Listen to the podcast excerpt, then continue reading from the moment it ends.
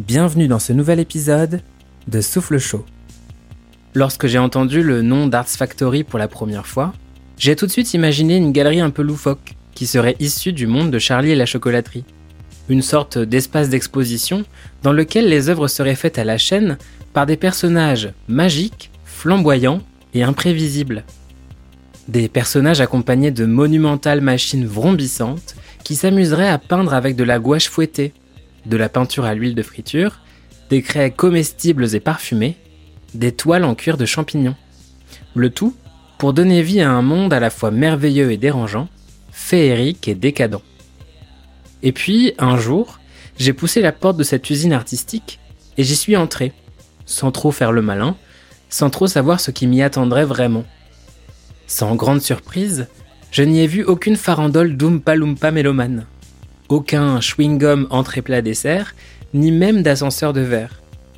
On pourrait alors se demander si j'ai vécu ou subi une quelconque déception. Eh bien la réponse est non, car j'y ai découvert un univers tout aussi foisonnant, tout aussi effervescent et romanesque, tout aussi riche en rebondissements et haut en couleurs. Chocolaterie ou factory, même grain de folie. Ce grain de folie, on le doit entre autres à l'invité de cet épisode, Laurent Zorzin, cofondateur de la galerie. Et là encore, on n'est pas très éloigné d'un Willy Wonka. D'ailleurs, on ne les a jamais vus en même temps dans la même pièce. Coïncidence? Je ne crois pas. Pour cette rencontre en tout cas, pas de chapeau haute forme ni de cape violette en velours, Laurent préfère tout miser sur les histoires qu'il a à nous raconter. Laurent Zorzin, Willy Wonka, Père Castor, faites vos jeux. Pourquoi les gens s'intéressent à l'art? Parce que c'est la seule trace de notre passage sur Terre. C'est beau mon chouchou. J'ai rencontré Laurent à l'occasion des 25 ans d'Arts Factory. 25 ans. Vous imaginez, vous, tenir un projet sur une période aussi longue? Même avec des hauts et des bas, ça me paraît titanesque. Je suis le seul ici qui se lasse au bout de quelques semaines qui part en vrille à chaque tour de cadran ou à chaque changement de saison? Franchement, je suis admiratif. Chapeau bas. Parce que là, on ne parle pas juste de tenir une plante en vie, de regarder les 236 épisodes de Friends ou de faire une séance de méditation transcendantale le temps de quelques heures, mais bel et bien de gérer la vie d'une galerie de A à Z pendant 25 ans. C'est long, non? Le seul projet que j'ai depuis plus de 25 ans, c'est moi-même. Et encore, faut voir l'état du projet. Si on peut appeler ça un projet d'ailleurs. Je me vois comme ce sac en plastique dont parle Katy Perry dans ses chansons. Un résidu de pétrole qui se laisse porter par le vent en attendant la fin. Et si je regarde autour de moi, quand je vois mes parents par exemple, ils ont été mariés pendant 20 ans. 20 ans de mariage qui se sont, spoiler alerte, pas super bien terminés. Mais c'est pas étonnant. C'est fou d'être assez fort, assez passionné, assez flexible et à l'écoute pendant autant de temps et de toujours avoir envie de continuer. C'est comme finir un marathon et repartir aussi sec pour 42 km. Alors 25 ans à deux, à s'occuper d'un projet commun qui fait sens et qui est aussi inspirant, comme le font Laurent et Effie, ça vaut son pesant de cacahuètes. Pour mieux comprendre ce qui les a poussés à se lancer, je te propose de rembobiner la bobinette et de détricoter le fil d'Ariane. Ça nous permettra de revenir au début de cette aventure, là où tout a commencé. Cette galerie, elle a été créée en réaction à une situation que l'on a rencontrée quand on s'était intéressé avec Effie un petit peu au marché de l'art et aux galeries en particulier. Effie et moi, on n'avait pas du tout le profil pour euh, créer une galerie. On s'est rencontrés en fait euh, parce qu'on travaillait tous les deux dans le milieu du textile. Effie est allemande, elle est styliste de formation. Elle a très vite euh, décroché des postes de chef de produit ou styliste, donc dans le prêt-à-porter, on s'est rencontrés euh, dans une société qui n'existe plus vraiment aujourd'hui, qui s'appelle euh, Crix. Et moi, je terminais à ce moment-là mes études, plutôt avec un profil commercial, parce que j'ai fait euh, au final une maîtrise de sciences de gestion et je travaillais comme assistant chef de produit chez, chez Crix. Jusque-là, rien à voir avec le, le, le milieu de l'art si ce n'est qu'on avait tous les deux Effie une passion euh, pour la photographie, le cinéma, et moi j'avais beaucoup lu de, de bandes dessinées euh, étant enfant, j'en collectionnais euh, pas mal, surtout grâce à mon père qui dévalisait le kiosque du petit village d'où j'habitais à côté de, Béziers. Et bref, j'avais cette culture graphique qui était quand même en moi, euh, que j'avais un petit peu mise de côté euh, au, fil du temps. Mais euh, en gros, donc, et, et moi, on se rencontre là, et on a autour de 25 ans tous les deux. On s'aperçoit assez vite que travailler pour un peu la World Company, parce que Crick c'était une société au départ familiale, mais qui avait été rachetée par le ce qui est devenu le groupe André ensuite, enfin VRT maintenant, donc c'était quand même une grosse grosse boîte. Et euh, c'était pas trop notre truc en fait, euh, surtout les petites euh, les petites perfidies du milieu de l'entreprise, mhm. c'était pas quelque chose qui nous passionnait. Et il se trouve que Effie a quitté en premier cette société là. Et elle avait un peu de temps, et surtout elle avait des copains en Allemagne qui étaient photographes, et un qui était photographe, designer aussi. Elle leur dit tiens mais là j'ai du temps, si vous voulez je peux aller faire le tour des galeries, envoyez-moi vos books, pourquoi pas pour essayer de trouver un projet d'expo quelque chose. Et alors ça a été la douche froide parce que elle s'est fait tellement en gros non recevoir par les galeries et quand elle pouvait avoir un rendez-vous quelque chose, bon, honnêtement on en prenait plein la gueule quoi parce que bon déjà c'était pas son propre travail certes et puis surtout en fait comme c'était des artistes absolument pas connus qui faisaient des photos dans leur coin les galeries étaient pas vraiment intéressées il faut dire aussi que 1996, on est en plein dans la crise liée à la première guerre du Golfe.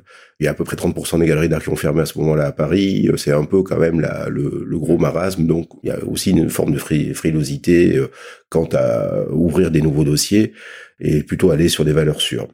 Point important, c'est que la photographie à ce moment-là, en 1995-96, n'avait pas droit de citer à la FIAC, par exemple. Les galeries de la FIAC se demandaient est-ce de l'art euh, ou pas?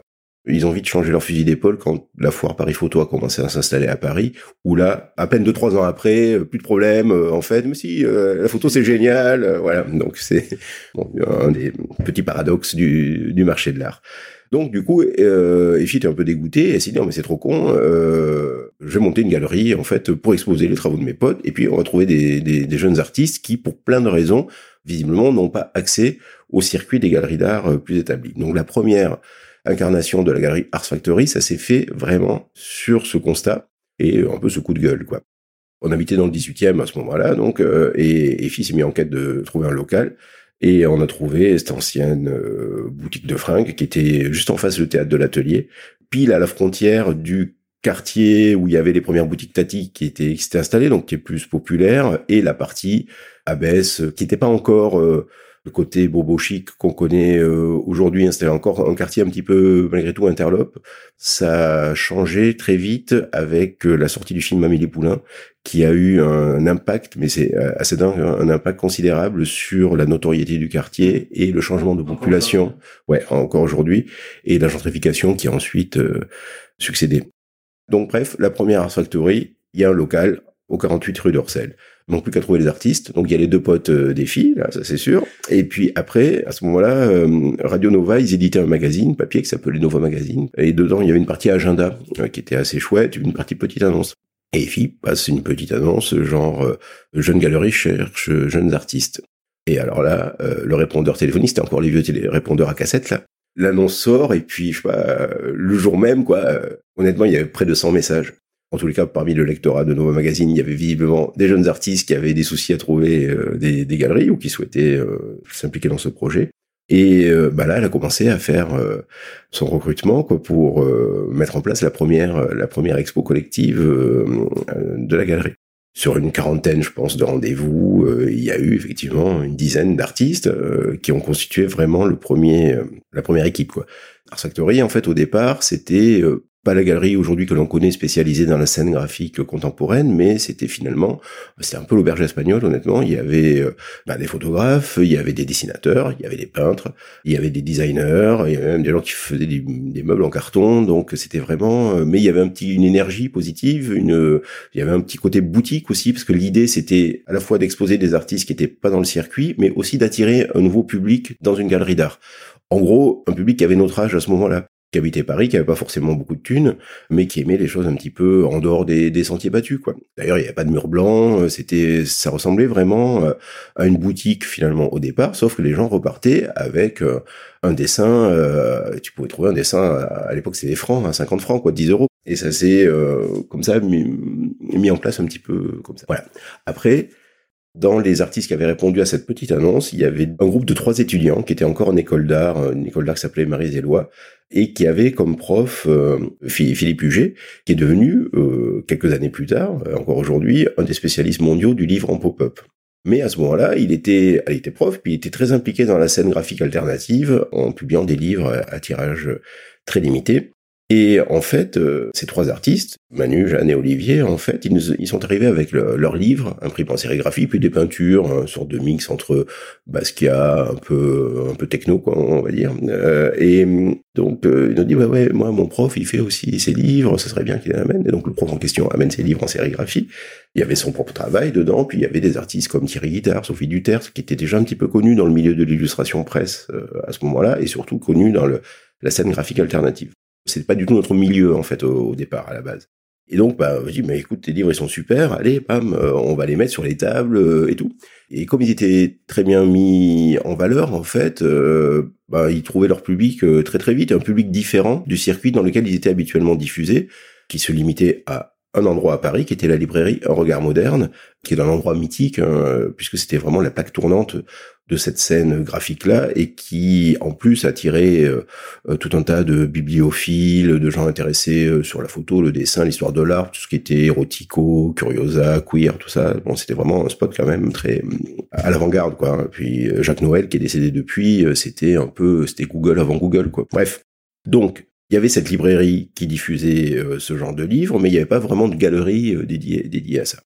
UG amène ses livres, c'est les éditions CBO, ça s'appelle à l'époque, et puis très vite, on rencontre dans le quartier euh, deux gars qui nous racontent qu'ils font imprimer des livres en Chine, inspirés de reliures traditionnelles chinoises, donc avec tout un tas d'illustrateurs, dont un ou deux communs à ceux qui étaient édités par euh, les éditions CBO.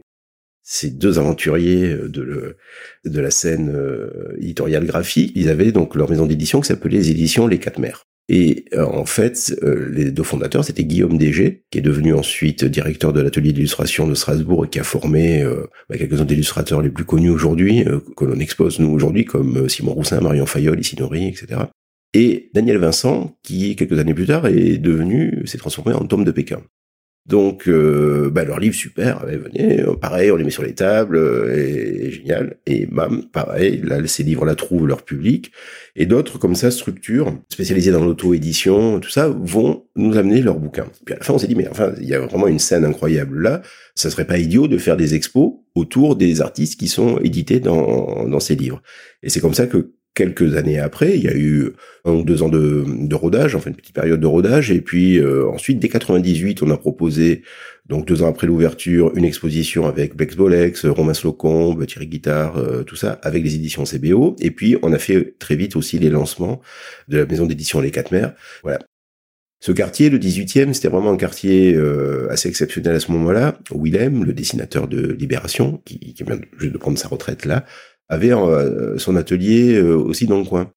Et Willem, on l'a connu parce qu'il venait, il était curieux, euh, il est toujours très curieux, il est venu voir des expositions, et puis il en a parlé dans sa rubrique images qu'il avait dans Libération, une rubrique hebdomadaire dans laquelle il rendait compte de l'actualité de, des livres et des expos qui l'intéressaient. Bon bref, petit à petit, grâce à ces figures un petit peu tutélaires, et qui nous ont vraiment ouvert les yeux sur cette scène graphique-là, on a commencé à, devenir un petit peu une galerie qui comptait dans le circuit, sachant que on est entre 1998 et, et 2000, quoi. 2000, on fait une exposition euh, qui est pour nous un peu fondatrice, qui s'appelait l'exposition sous presse et qui était euh, dédiée au dessin de presse tel qu'il était euh, diffusé à ce moment-là, avec des dessinateurs qui travaillaient pour Libération, pour Le Monde et pour Nova Magazine justement entre autres. Et donc là, dans cette scène-là, on retrouve Pierre Lapolice, on retrouve Jean Lecointre, on retrouve Willem, on retrouve Jochen Garner, on retrouve Kilofer, qui était déjà connu dans le milieu de l'illustration, mais qu'il avait vraiment jamais exposé en, galerie. C'est à ce moment-là, entre 98 et 2000, là que euh, la ligne directrice de la galerie commence à commence à s'affiner pour devenir au fil du temps donc euh, voilà spécialisé dans la scène graphique contemporaine, mais avec une vision assez particulière de la scène graphique, c'est-à-dire c'est notre vision qui va un petit peu piocher aux marges de ben, du dessin de l'art contemporain, du dessin contemporain, de la bande dessinée, de l'illustration et du graphisme. C'est plutôt les marges de ces disciplines là qui nous intéressent. C'est là où il y a souvent le plus de liberté, de créativité et d'émotion, euh, je trouve. Voilà. C'est pour ça aussi qu'on s'intéresse euh, euh, parfois à l'art brut ou à l'art outsider dans le dessin. Pour nous, peu importe le background des artistes, ce qui compte, c'est l'univers, c'est ce qu'ils ont à raconter.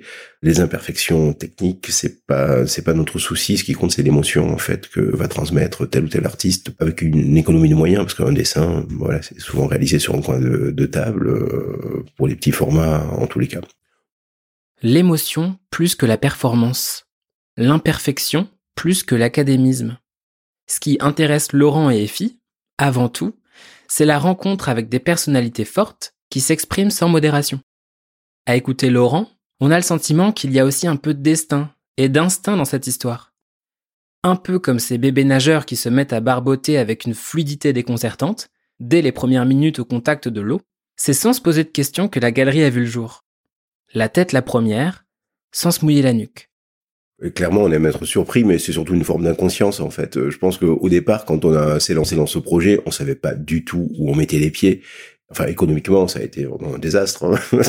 les premières années. Euh, mais tout le monde nous disait d'arrêter, hein. c'est-à-dire euh, le banquier, le comptable. Non, mais vous êtes dingo quoi. Et en fait, c'est cette curiosité, ouais, effectivement, et aussi ce ce plaisir de rencontrer euh, des artistes, de discuter avec eux, nous racontent un petit peu d'où ils viennent, tout ça, ça c'était euh, ça c'était vraiment passionnant.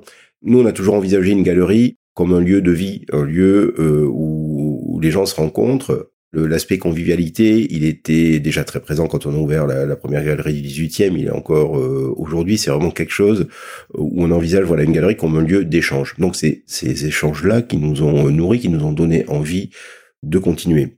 Et puis, euh, au bout d'un moment, on était tellement, tellement endetté qu'on n'avait pas le choix. Il fallait continuer quoi qu'il arrive, quoi.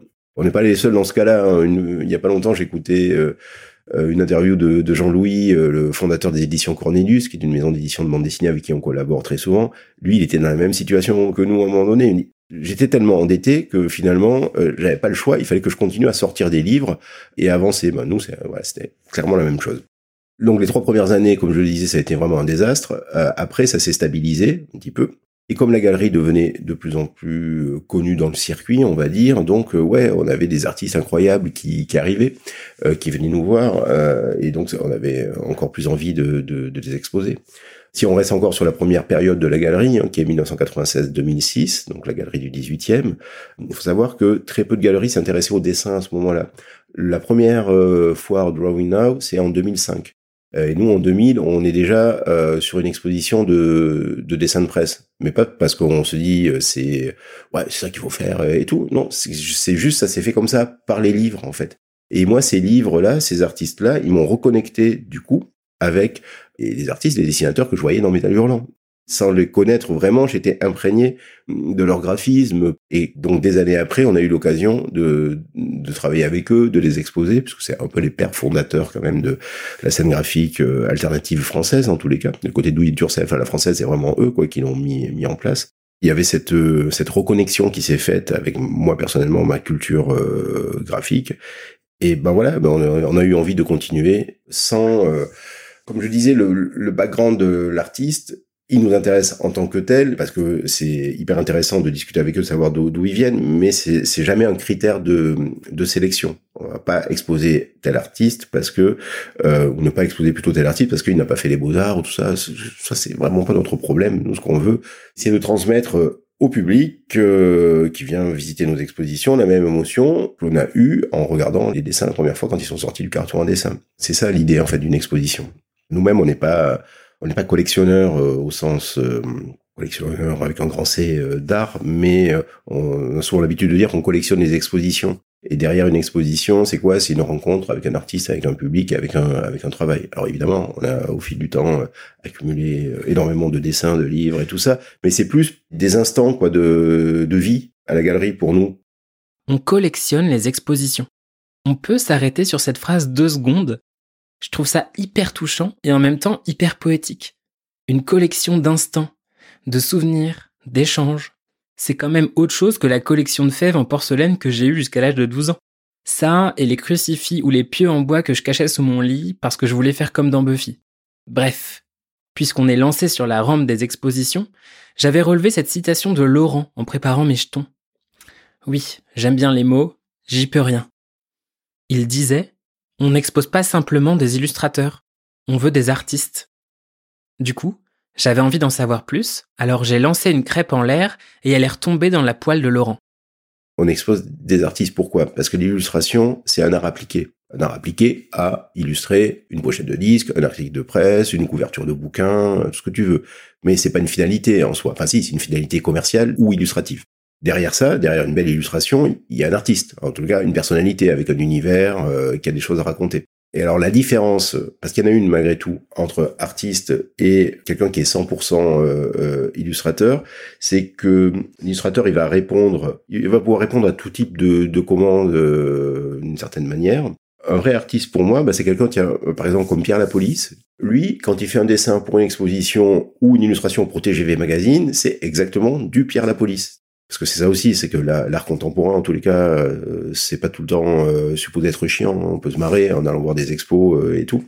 Et Pierre Lapolice, c'est un bon exemple parce que ben, tu te marres en allant voir une exposition de Pierre Lapolice, mais tu te marres pareil en voyant un dessin de Pierre Lapolice qui a été fait au départ pour une illustration, pour une commande de type commercial. Donc c'est là en fait où tu vois que tu as un vrai artiste derrière, c'est-à-dire que son univers, d'une certaine manière, il l'impose, y compris à ses commanditaires. C'est la grosse différence un artiste comme Jean Lecointre, pareil, qui est le seul d'ailleurs qui ne fait pas de dessin à la base dans, notre équipe d'artistes. Il fait du photomontage numérique, il fait donc des illustrations, mais voilà, une image de Jean Lecointre, qu'elle soit faite pour une exposition, pour un court-métrage d'animation, pour un livre jeunesse ou pour une illustration pour le monde, eh ben, c'est du Jean Lecointre à 100%. Si la galerie était un Pokémon, elle serait sûrement un métamorphe. Déjà parce qu'il est terriblement mignon, mais aussi parce que depuis sa création, elle n'a eu de cesse de gesticuler, de se transformer, de muer, et donc de se métamorphoser. Yes. D'ailleurs, Laurent parle souvent d'incarnation. Et moi, ça me fait penser au concept de vie antérieure et de renaissance. Comme si chaque nouvelle incarnation de la galerie était une nouvelle version d'Arts Factory qui aurait su s'émanciper de la précédente tout en en tirant quelques leçons. La galerie telle qu'elle est aujourd'hui, puisque entre la galerie du, 18e arrondissement, donc qui a été ouverte pendant 10 euh, ans, et qui a fermé ses portes en 2006 parce que on avait fait un petit peu le tour du truc. C'était un, peu un, lieu qui faisait à peu près 70 mètres carrés peut-être. Et donc euh, en 10 ans, on avait dû faire quasiment presque une centaine d'expos ou d'événements dedans. Alors la galerie, elle devenait de plus en plus connue, ça fonctionnait euh, de, mieux en mieux, mais on sentait qu'il fallait quand même passer à autre chose si on voulait continuer à développer euh, les artistes et continuer à soutenir la scène finalement que l'on défendait. En parallèle, c'est pour ça que c'est important de, préciser qu'on est en couple, sur la fin euh, de la galerie, on avait déjà un petit garçon qui avait 4 ans, et puis il y avait un nouveau là qui allait arriver. Et donc, avec deux enfants en bas âge, avoir une galerie qui était ouverte 6 jours sur 7, et notamment les dimanches, parce que le 18e était un quartier assez touristique, il fallait euh, être ouvert les, les, les dimanches, quasiment du 12 mois sur 12, hein, à part quelques jours euh, de fermeture l'été et puis à Noël. Bon, enfin, ça devenait complètement impossible avec les, les enfants qui, qui étaient là. Donc on s'est dit, on a fait un petit pari, on s'est dit, euh, Factory, c'est un nom, une adresse qui est connue. Pourquoi on n'essaierait pas de transformer ce nom, qui représente un lieu fixe, en label qu'on pourrait apposer sur des événements, voire des éditions? En ce sens, on s'était inspiré un petit peu par euh, toutes les soirées un peu électro qu'il y avait à ce moment-là. Euh, on était en pleine période de French Touch, hein, tout ça, et donc il y avait euh, bah, des gens qui organisaient des soirées dans des lieux. Autant le Rex, il avait une, identité, autant tu pouvais avoir des soirées super cool, genre au Folie Spigal, tout ça, qui n'étaient pas des, des, endroits au départ, qui n'étaient pas des clubs électro au départ. Donc les gens, ils arrivaient avec leur nom, leurs artistes, ils faisaient une soirée là, puis ils se barraient, puis ciao. Et après, le lendemain, c'était quelqu'un d'autre. Donc c'était la soirée, le label de la soirée qui attirait le public. Donc on s'est dit, allez, on va essayer de faire ça, on va essayer de transformer Ars Factory de galerie en label et euh, de proposer des expositions nomades. On a fait ça de 2006 à 2013 et ça nous permettait de changer de format d'exposition, d'exposer dans des lieux plus grands et de faire des expositions qui étaient des, petits événements. Quoi. Donc du coup, on en faisait moins à Paris. On est passé d'une programmation, on faisait euh, 8-9 expositions par an à 4 expositions par an qui duraient 3 semaines en moyenne. Et donc on faisait ça beaucoup à l'espace Beaurepaire, qui est un lieu qui se louait, euh, qui se loue d'ailleurs toujours près du canal Saint-Martin. Donc on changeait un petit peu de, de quartier. Ce qui était pas mal aussi, parce que une galerie, elle est aussi, au départ, les premiers habitués, les premiers visiteurs de la galerie, c'est vraiment les gens de quartier. Donc nous, on avait 50% de, nos clients, même plus, c'était des, gens qui étaient du 18e ou du 9e. Donc cette euh, formule nomade, elle était pas mal parce qu'on a beaucoup appris là. On a appris à faire des expositions dans des lieux plus grands, on a appris à les monter vite et aussi à les décliner une fois qu'on avait fait une expo au format galerie à Paris où les œuvres étaient en vente, on pouvait les décliner dans des festivals d'art graphique ou de bande dessinée, dans des institutions, des médiathèques. Euh, et on a pas mal travaillé, on continue avec le, les rencontres du 9e art d'Aix-en-Provence, par exemple. On a fait aussi beaucoup d'expos pour le lieu unique à Nantes, qui cherchait des expos autour de la scène graphique. Et donc nous, on avait du temps pour les monter puisqu'on faisait nos quatre expos par an à Paris, puis après le reste, on pouvait répondre à des projets. Donc là, on avait un bureau euh, à Montreuil, d'où on pilotait tout ça, mais il se trouve qu'on habite à Montreuil aussi, donc c'était pratique, et pour les enfants, l'école et tout ça. Et donc euh, là, on a beaucoup appris. Et sur la fin de la période nomade, donc en 2012, on a atterri ici, dans les locaux qu'on exploite aujourd'hui, qui était l'ancienne galerie Lavigne Bastille, euh, une galerie d'art contemporain assez traditionnelle, qui était un peu en fin de parcours, puisqu'elle avait ouverte en 1985. Moi, je connaissais par ailleurs les, les propriétaires de la galerie parce que, à un moment donné, les premières années de Ars Factory, Effie était vraiment à 100% dessus et moi j'étais en gros que le week-end parce que j'avais un autre métier euh, avant qui était euh, de fabriquer des sites internet pour les galeries d'art en 1996. Donc on est on est à la préhistoire hein, de l'internet euh, là pour la faire courte. Les premiers sites internet pour la Fiat par exemple c'est moi qui les ai faits. Mais bon, c'était rudimentaire. Hein. en fait, si tu veux, je connais très bien le marché de l'art tel qu'il est organisé aussi. C'est pour ça que j'ai, on a eu envie de faire exactement le contraire. Et donc j'ai rencontré des gens super dans le milieu des galeries d'ailleurs, des gens comme Kamel Menour à ses débuts, euh, à qui j'ai installé sa première connexion internet hein, avec les vieux modems. Voilà. Donc la semaine je faisais ça et puis le week-end donc je travaillais sur euh, sur les expos à la galerie avec Effie. Et donc dans mes clients de l'époque, il y avait euh, Jean-Pierre Lavigne, le fondateur de la galerie Lavigne Bastille ici, qui avait été ouverte en 1985 qui est connu pour avoir organisé en 1986 la seule exposition conçue par Andy Warhol de son vivant pour une galerie d'art euh, en France. C'était ici, c'était les statues de la liberté pour le centenaire de la statue euh, de la liberté. Warhol est décédé juste un, an après, en 1987. Et donc ça tombait bien parce que nous, Art Factory évidemment référence à la Factory de Warhol, mais aussi au label euh, de Manchester Factory Records. Donc on se retrouve en 2012, l'associé du fondateur de la galerie et ils sont un petit peu en difficulté. En tous les cas, ils ont euh, ils ont besoin de prendre un peu de souffle, de reprendre leur souffle un petit peu. Ils nous proposent de faire une résidence de quatre mois ici en 2012. Ça se passe super bien. 2013, on fait la même. Et euh, fin 2013, on finit par reprendre euh, la galerie puisque Jean-Pierre était décédé entre temps et puis Patrice voulait prendre sa retraite. Donc voilà, c'est comme ça qu'on a atterri hein, en, en, fait ici. Quel espace dont on a toujours rêvé, hein, puisque on a la possibilité d'avoir une salle entière dédiée à notre espace librairie, et puis trois salles d'exposition euh, derrière. Mais encore une fois, c'est aussi une dose d'inconscience euh, qui a toujours été là, euh, présente finalement à chaque fois qu'on prend une décision comme ça importante, c'est-à-dire le moment où on décide d'arrêter la galerie dans le 18e et de se transformer en galerie d'art nomade, on nous dit ah ouais vous êtes sûr, bon bah, contre toute attente ça a marché. Et pareil, quand on a décidé de reprendre ce lieu-là, évidemment, on n'avait pas plus d'argent euh, que au départ de la galerie, mais on a dit oui, on signe, et puis après on a passé six mois à essayer de trouver euh, des partenaires financiers pour euh, monter le truc. C'est là où tu sens que tout ça s'enchaîne, il y, a, y, a, jamais de hasard quand même dans, dans, un parcours à partir du moment où tu te donnes les moyens de, de monter un projet. La personne qui a rendu possible, qui a investi financièrement ici pour qu'on puisse ensuite avoir les financements pour acheter l'endroit et tout, ben figure-toi qu'elle avait répondu à la petite annonce de Nova Magazine. Elle était dans la première euh, équipe d'artistes de, de la galerie. Tu vois, on est resté en contact, euh, même si elle elle-même avait arrêté de sa production artistique, mais elle a eu la possibilité de, de nous aider à ce moment-là. Et ça a été le coup de levier indispensable pour euh, financer la nouvelle Art Factory ici. Une fois qu'on a raconté tout ça, effectivement, c'est quoi le métier de, de galeriste au quotidien? Chez Factory, donc on est deux. Et donc on fait pas du tout tous les deux la même chose au sein de la galerie. C'est pour ça qu'on est encore ensemble au bout de 25 ans. Il faut dire qu'on vit également ensemble. On est en couple et on travaille ensemble depuis 25 ans. Donc là, ça compte double. Hein. On peut tenir en direct. La galerie, elle ouvre euh, une assez grande amplitude horaire par rapport aux galeries d'art traditionnelles, puisqu'on ouvre du lundi au samedi de 12h30 à 19h30. Donc ça, c'est l'accueil du public. Donc en général, euh, ben, on est toujours là, soit FI, soit moi, pour accueillir ben, les visiteurs de la galerie. On est aidé, mais on fait un point d'honneur à toujours être quasiment euh, là en permanence, soit l'un ou l'autre, parce que une galerie comme la nôtre, qui dure depuis maintenant 25 ans, si elle a réussi à survivre, on va dire, et à se développer, c'est parce que ben, ses fondateurs sont là pour l'incarner. Euh, au-delà des artistes qui sont exposés.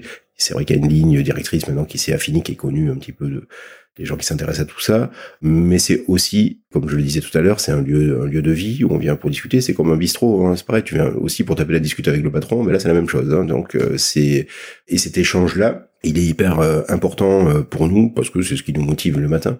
Moi, mes parents étaient commerçants. J'ai grandi dans une petite supérette. Donc, ce côté-là, ça finalement, on recrée très souvent une partie de, de, notre enfance dans sa vie dans sa vie d'adulte.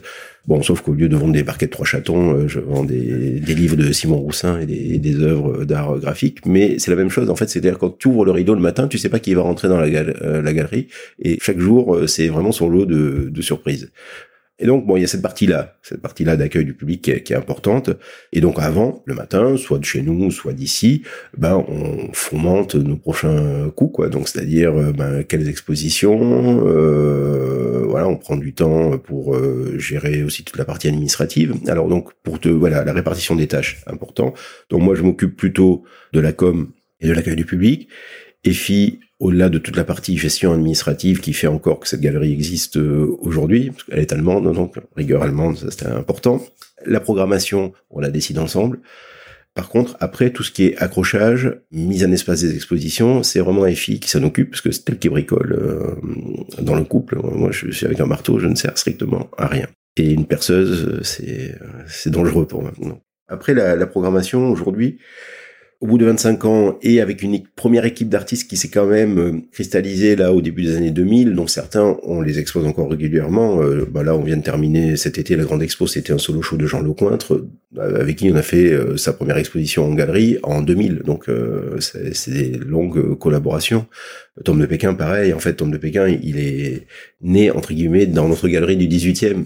Et sa première expo, c'était dans le 18e, c'était il y a 20 ans. Donc, la programmation, c'est d'essayer d'alterner justement quelques figures historiques de la galerie et d'avoir toujours un œil sur euh, sur ce qui se passe euh, avec des artistes qui sont susceptibles de, de s'intégrer dans, dans cette famille d'artistes. Et finalement cette famille d'artistes elle raconte quoi?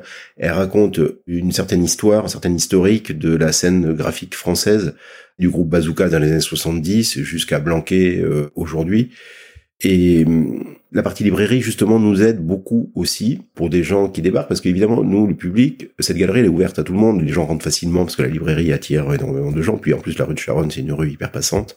Du coup, euh, c'est pas forcément tout le temps le public d'initiés qui rentre. Mais nous, notre rôle, c'est d'essayer de raconter un petit peu tout ça, d'où ça vient. Et les livres permettent aussi d'avoir une documentation sur les expositions précédentes sur celle à venir éventuellement, mais également, parce que 70% de, de ce qu'on trouve dans les livres, c'est lié aux artistes de la galerie, et en gros 30% d'artistes un peu références.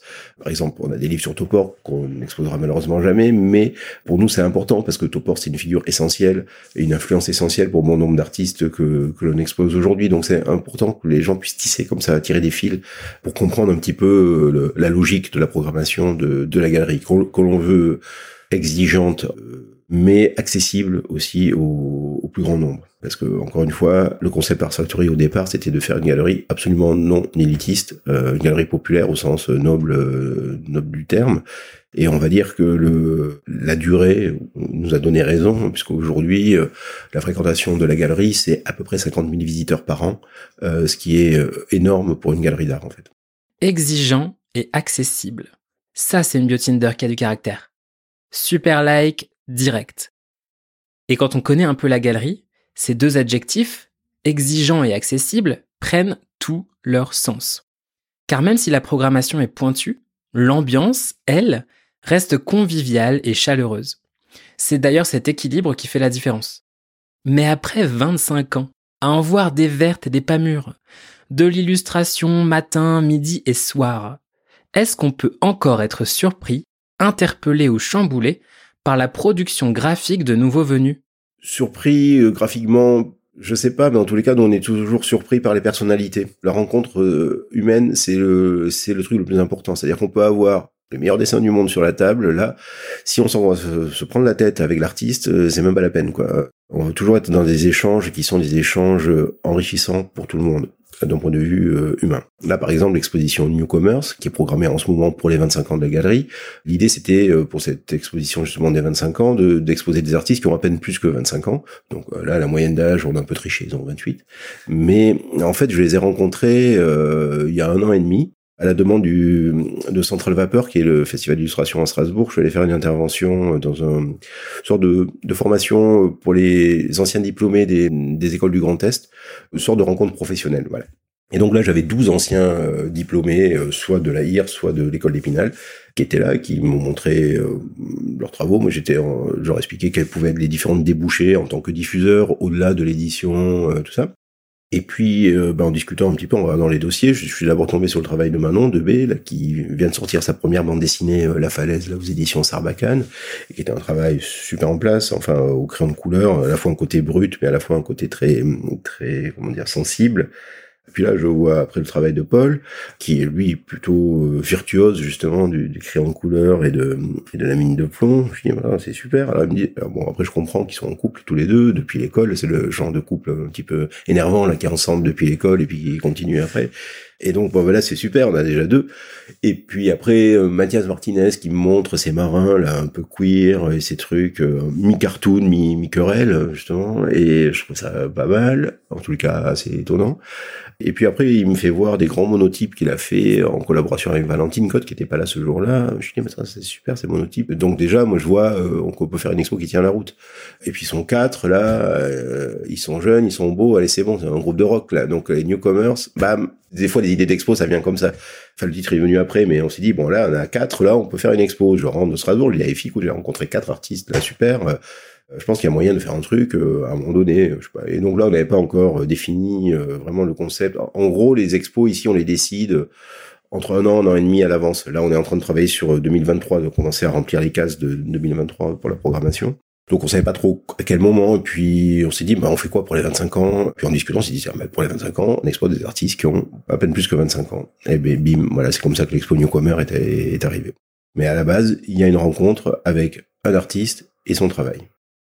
Après, pour euh, continuer aussi euh, sur comment se construit la programmation de, la galerie, toujours avec cette idée de garder et de exposer régulièrement les, artistes qui sont rattachés à la galerie, il y a toujours cette curiosité. On refuse jamais de regarder le travail d'un artiste euh, quand il vient euh, se présenter comme ça à la galerie, hein, euh, puisque encore une fois, l'acte fondateur de la galerie, c'est ça, c'est cette fin de non-recevoir qu'avait eu UEFI en allant visiter des galeries. Du coup, nous, on s'est juré depuis toujours que si un artiste déboule comme ça à l'improviste dans la galerie avec son bouc sous le bras, et si on est là, bah évidemment, on va regarder. Hein, c'est pas comme si on était non plus Bon, ça peut arriver des fois qu'on est hyper occupé, mais en général, on prend toujours cinq minutes parce qu'on sait ce que ça coûte en fait à, quelqu'un de venir montrer son travail, euh, soit qu'il est encore à l'école, qui vient de sortir. C'est des périodes où on est toujours un petit peu émotionnellement un peu fragile. Hein, donc euh, Évidemment qu'on regarde, soit on encourage, soit on dit bah oui ça peut correspondre ou soit pas, ou est-ce que tu fais euh, avant de démarrer par une expo là tout de suite, est-ce que tu fais des in, des publications, tout ça qu'on peut vendre dans la partie euh, librairie par exemple, bon c'est toujours un peu ça l'idée. Ou alors il y a des vraiment tout jeunes artistes qui déboulent déjà avec des publications imprimées en réseau et tout ça. Bon, ça si c'est bien fichu, euh, on achète directement pour encourager, on les on les met en vente euh, euh, dans la partie librairie de la galerie. Et des fois dans ces publications collectives ou autres, ben, on va tiens ça c'est pas mal et tout. Donc si c'est pas mal, ben, tiens on va aussi jeter un œil sur l'Instagram pour voir. et puis parfois aussi il peut y avoir des des rencontres qui se font comme ça et qui peuvent donner lieu après, parfois à des projets d'exposition ou parfois à euh, en les cas, une diffusion régulière des publications dans, dans la librairie. Il y a bon, quelques exemples un peu un peu connus comme ça de, de, de jeunes artistes qui ont déboulé dans euh, l'équipe de, de la galerie. Bah, par exemple Simon Roussin, tiens. Simon Roussin, on a fait euh, sa toute première exposition en galerie, il l'a faite avec nous en 2013. sachant qu'il est sorti de l'école en 2011 hein, de Strasbourg. Et un jour, donc, euh, bah, ça doit être quoi, allez, 2012 par là, ou 2011, 2012, j'en sais rien. Je vais bah, au Regard Moderne voir Jacques, le libraire, et je tombe sur un livre qui s'appelle Robin Hood, avec une couverture toute dessinée au feutre et tout. Euh, je lis deux pages et je trouve ça super euh, parce qu'il y a, c'est drôle, enfin un humour à la Pierre la Police un peu décalé, mi, mi Glenn Baxter, mi Pierre la Police, et puis ce dessin tout mal fichu, au, enfin faussement mal fichu bien sûr au, au, feutre. Sachant que nous, dessin au feutre, on aime bien à cause de Daniel Johnston, enfin grâce, euh, qui est un des artistes phares de la galerie dont on a défendu le travail pendant longtemps. Et j'ai demandé à Jacques, je lui dis, tiens, c'est quoi ça? Il me dit, bah, ça c'est Simon, ça c'est un jeune auteur, enfin, c'est son premier album, ça. Bon, j'achète le, j'achète le livre.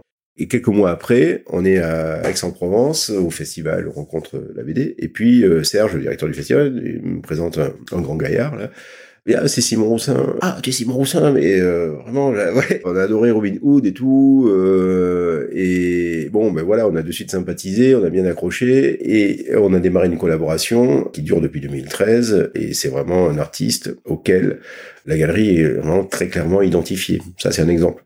À peu près à la, à la même période, en 2013-2014, on reçoit euh, une étudiante ici qui faisait l'école de Condé à ce moment-là, sur les conseils d'une de ses profs qui connaissait la galerie et qui un jour nous appelle et me dit euh, Laurent fille, on a une étudiante là qui elle est pas très à sa place là dans à l'école, elle est franco-suédoise, elle est super, mais là elle est un peu découragée, enfin elle devrait venir vous voir pour un stage, pour montrer son travail, tout ça. Bon, je dis écoute, ok, très bien. Elle nous montre son book. Alors effectivement, le book, ça partait dans tous les sens, c'était pas du tout là parce qu'il y avait des trucs mi euh, mi numériques, mi euh, illustratifs, mais on voyait bien que c'est l'illustration, c'est pas son truc quoi. Ce qui était un peu dommage parce qu'elle faisait une école d'illustration. Mais par contre, à la fin du book, il y avait euh, trois quatre petites peintures, des des noirs et blancs avec quelques notes de couleur comme ça, avec des garçons euh, peu zarbi qui se baignaient dans une rivière. donc on voyait, comme je savais qu'elle était suédoise, on imaginait bien la Suède, tout ça. Et j'ai dit, mais ça c'est quoi? Et elle nous dit, euh, bah, ça c'est des dessins que je fais sur mes frères et mes cousins en, Suède, tout ça. Et je me dis, ça c'est vachement bien, en fait, peut-être que tu devrais euh, te concentrer euh, là-dessus. Alors je dis, écoute, moi, là, l'illustration, tout ça, oui, parce qu'on était agent d'illustrateur euh, encore à l'époque aussi, parce qu'on a fait ça aussi hein, pendant pas mal de temps.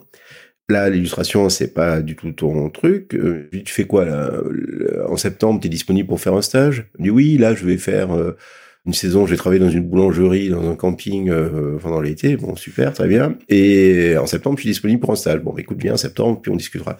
Et donc, euh, elle est arrivée en septembre, elle a fait un stage, elle est restée trois mois, elle est restée six mois. Au bout d'un an à peu près, on a vu qu'elle avait commencé à, développer une, des dessins euh, qui tenaient de plus en plus de la route. Et puis à un moment donné, on s'est dit avec Effie, tiens, mais ça serait pas mal, là, notre stagiaire, là, si on lui proposait une exposition. Et la stagiaire en question, elle s'appelle Rebecca Tollens, et c'est aujourd'hui devenue des artistes phares de, de, de, la galerie. Elle a fait sa première exposition ici en 2015. C'est une expo à trois. Il y avait Loulou Picasso dedans, et Ragnar Persson, un artiste suédois qu'on aime beaucoup. Et voilà, elle a passé son diplôme en 2015 sur son projet d'expo à la galerie. Et ensuite, elle est devenue notre assistante. On a bossé ensemble pendant euh, trois ans, tout en continuant en parallèle son travail d'artiste. Ça a donné lieu à plusieurs autres expositions. Et là, en 2017, elle s'est mise à 100% au dessin. Elle est retournée en Suède, euh, son atelier là-bas et tout ça. Ben ça, par exemple, c'est euh, le genre d'histoires qui sont et, euh, et, de rencontres qui sont hyper gratifiantes euh, pour nous, parce que tu vois, d'encourager une artiste qui est sur le point de se décourager, et puis de l'aider à devenir, à s'accomplir en tant qu'artiste. Et voilà, aujourd'hui avec elle, on a fait, je crois, quatre expos, c'est possible. Ça, c'est vraiment ce pourquoi finalement on, on se lève quoi le matin, qu'on est on est content de se lever pour venir travailler, parce que là c'est plus, on n'est plus dans le travail, là on est vraiment dans, dans la dans une passion. Et on arrive à vivre de cette passion, donc euh, mieux. Ce que j'apprécie chez Ars Factory, c'est cette alliance entre une scène graphique underground pionnière, solide, référencée, et puis une scène émergente débridée, fougueuse, inspirante, sans nécessairement que l'un prenne le pas sur l'autre. Ce qui est cool aussi, c'est qu'on y voit des choses qu'on ne voit pas ailleurs, du moins dans les galeries plus traditionnelles. Bon, je suis pas là pour balancer des noms, mais faut voir mes yeux roule bouler jusque dans mon crâne quand je vois ce que certaines galeries mettent en avant. Y a rien de pire qu'une sensation de déjà vu, ou qu'une demi-prise de risque. Mais bon, c'est peut-être aussi le marché qui veut ça. Il y a énormément de jeunes, galeries qui exposent des artistes euh, émergents. C'est une scène qui quand même se, se renouvelle assez régulièrement. La seule chose qu'on peut parfois reprocher, c'est que c'est souvent des profils un petit peu similaires, c'est-à-dire c'est des très souvent euh, des artistes qui passent par une sorte de système un petit peu balisé, diplôme euh, école de beaux-arts, Paris de préférence c'est mieux. Et voilà euh, une petite visite à l'expo des diplômes de fin d'année, éventuellement une participation au salon de Montrouge. Là, il y a toujours des galeries qui viennent regarder un petit peu ce qui se passe pour renouveler leur équipe. Donc c'est un peu quoi quand même ce circuit-là qui est privilégié. Les galeries ensuite émergentes qui exposent elles-mêmes des artistes émergents. Pour se faire connaître, elles sont un petit peu obligées de passer par le circuit des foires d'art, qui est euh, une arme à double tranchant, euh, c'est-à-dire que ça peut être effectivement très efficace pour euh, faire repérer à un moment donné une galerie ou ses artistes, mais c'est mettre le doigt dans un engrenage qui peut être dangereux, c'est-à-dire que pour avoir travaillé pour les foires, je sais comment ça fonctionne, hein. une foire d'art, c'est un tiers, un tiers, un tiers, c'est-à-dire un tiers de galeries qui perdent de l'argent, un tiers qui couvre à peu près les charges et un tiers qui euh, bon, bah, font de l'argent parce qu'elles ont ce qu'il faut pour faire de l'argent sur ces, sur ces foires-là. Pour certaines galeries d'art, les foires d'art, ça représente jusqu'à 30% du chiffre d'affaires. Donc en gros, les galeries, euh, elles ont donné les clés du marché, de leur marché, aux foires d'art aujourd'hui. Sachant qu'au départ, la première FIAC, par exemple, euh, dans les années 70, elle a été organisée par quatre ou cinq galeristes qui se sont mis ensemble pour faire un truc, tout ça. Puis après, le, truc est devenu tellement gros, et puis c'est un format qui séduit euh, aussi, il faut le dire, de, plus en plus de collectionneurs, euh, tout ça, qui n'ont pas le temps de faire toutes les galeries. Donc là, ils arrivent, blam, en trois jours, ils ont voilà le, la crème de la crème des, galeries. bon, mais c'est facile, quoi, aussi. C'est une solution de facilité. Les foires en se servant des galeries comme clients qui les financent aussi quand même, ont développé des marques qui sont devenues aujourd'hui plus fortes que les galeries. Donc du coup, elles sont dans une position dominante. Le ticket d'entrée coûte de plus en plus cher. Tu veux te faire connaître aux collectionneurs qui fréquentent ces foires-là, bah, c'est un peu obligé de passer par là. Et euh, moi, je connais plein de galeries, jeunes galeries, qui ont essayé de se jouer ce jeu-là et qui ont perdu. C'est-à-dire que quand euh, la première fois tu passes, bon ben ça peut ça peut fonctionner. La seconde fois peut-être ça fonctionne un petit peu moins bien. Puis la troisième fois tu te plantes. Quand tu te plantes deux fois d'affilée dans une foire, vu les frais que ça génère, bah tu peux mettre la clé sous la porte. C'est une sorte de sélection naturelle, euh, euh comment dire, accélérée. Hein, euh, voilà, donc ça écrème, ça joue ce rôle-là aussi des foires d'art sur le marché traditionnel. Bon, nous on a toujours essayé d'être en dehors de tout ça. Mais c'est aussi une des raisons pour laquelle, évidemment, les galeries font quand même attention quand elles recrutent des jeunes artistes, parce que voilà, il faut pas se louper, quoi. Donc nous, on a une forme de légèreté dans notre structure, d'indépendance, parce qu'on n'est pas du tout dans ce circuit-là. Donc euh, l'argent qu'on mettrait dans une foire d'art, on préfère le mettre dans l'animation de ce lieu euh, ici. Et c'est pas qu'on n'est pas sollicité. Hein. Tous les ans, on reçoit des dossiers pour les faire et tout ça, mais on répond poliment. Euh. Non, merci. Même une foire qui a un format intéressant comme galeriste, par exemple. je sais que les fondateurs vous avez sollicité quand ils ont créé les premières éditions. On a décliné poliment parce qu'on pense que c'est pas notre, c'est pas notre place. Alors évidemment que quand on fait ça, on est bien conscient qu'on se coupe d'une partie importante de, collectionneurs, mais à la fois, ceux qui viennent ici, ce sont finalement les plus curieux et euh, ceux avec qui finalement on peut développer des, des choses aussi. Après voilà, on est bien conscient que notre modèle, il peut pas euh, s'appliquer beaucoup à, à d'autres galeries. Nous, on a fait vraiment un truc un peu à côté. Je disais, on a pris le, manuel du parfait galeriste, mais bon, on l'a foutu à la poubelle et puis on a fait notre truc. Mais euh, finalement, est-ce que c'est pas plus intéressant de créer son propre marché à côté? Pour finir sur une note sucrée, j'ai demandé à Laurent de me dire ce qui, selon lui, doit motiver l'achat d'une œuvre d'art. Quel doit être l'élément déclencheur? Acheter une œuvre parce qu'elle nous plaît, donc plutôt le coup de cœur, l'instinct émotionnel, le bonheur, ou alors parce qu'elle constitue un potentiel investissement. Donc plutôt la spéculation, les bitcoins, l'effondrement de la société capitaliste, bref, deux salles, deux ambiances. Bon, j'ai pas été trop surpris par sa réponse. Mais ça m'a quand même fait du bien. C'est le moment de l'interlude philosophie de vie et conseil d'amis. Quand on achète une œuvre, l'important c'est de se projeter avec, c'est qu'on va vivre euh, avec. Alors évidemment, tout dépend aussi le, le l'investissement financier que ça, cela représente au départ. Alors c'est vrai que nous dans la galerie, grosso modo, tu peux avoir une édition euh, signée numérotée à 10 euros ou 25 euros même. Je pense que le, les dessins les plus chers qu'on a pu proposer à la vente, c'était 15 000 euros pour un artiste comme Lanquet. Hein. Donc euh, voilà. Et donc au milieu, t'as des super dessins à 250 euros, euh, voilà. Et Mais c'est clair que plus tu montes en termes d'investissement financier, plus le, dessin a un prix, donc plus évidemment tu vas réfléchir. Mais nous, ce qu'on a essayé de faire, c'est de dédramatiser justement l'acte d'achat d'œuvres d'art en proposant voilà une gamme de prix hyper large. Voilà, pour ne frustrer personne. Nous, on veut que les gens sortent d'ici heureux. D'avoir passé un bon moment et éventuellement ils ramènent quelque chose à la maison. L'important, évidemment, c'est l'émotion que ça procure. Je me suis toujours demandé, moi, pourquoi c'était si compliqué. Pourquoi on peut être ému quand on, écoute une chanson à la radio, qu'on connaît pas forcément, mais bam, ça nous parle euh, direct. Euh, ben nous, on a essayé de faire une galerie un peu au format pop, quoi. C'est-à-dire, euh, on oublie de côté le, le prix et on se laisse on se laisse aller on se laisse happer par l'univers de, de l'artiste et ah ben ouais c'est vrai qu'un dessin finalement ça peut autant me procurer d'émotions que d'aller voir un film quand on va au cinéma tiens on, tiens on, peut rigoler on peut pleurer au cinéma tout ça et pourtant les gens connaissent pas forcément l'histoire du cinéma je pense qu'on peut être ému par un dessin sans forcément avoir un master en histoire de l'art quoi c'est plus difficile quand tu vas voir une exposition plus conceptuelle, je te cache pas, euh, où là il y a besoin d'avoir euh, un accompagnement, euh, une médiation. Mais enfin, le dessin c'est vraiment un truc hyper spontané. On a tous dessiné quand on était gamin. Pourquoi quand on est adulte, ça serait compliqué de l'apprécier? Toutes les bonnes choses ont une fin, même cet épisode. Mais pas de panique. Si tu veux prolonger un peu la magie, tu peux me rejoindre sur Instagram pour me donner ton avis ou juste me donner un peu de force. Je fais genre, mais en réalité, je suis super accessible. Et puis, si tu veux faire du bruit et crier sur tous les toits ton attachement au podcast, je t'invite à laisser une pluie d'étoiles sur Apple Podcast ou Spotify. Ça prend deux clics et ça claque. En attendant, je te souhaite une très bonne journée et je te dis à la prochaine.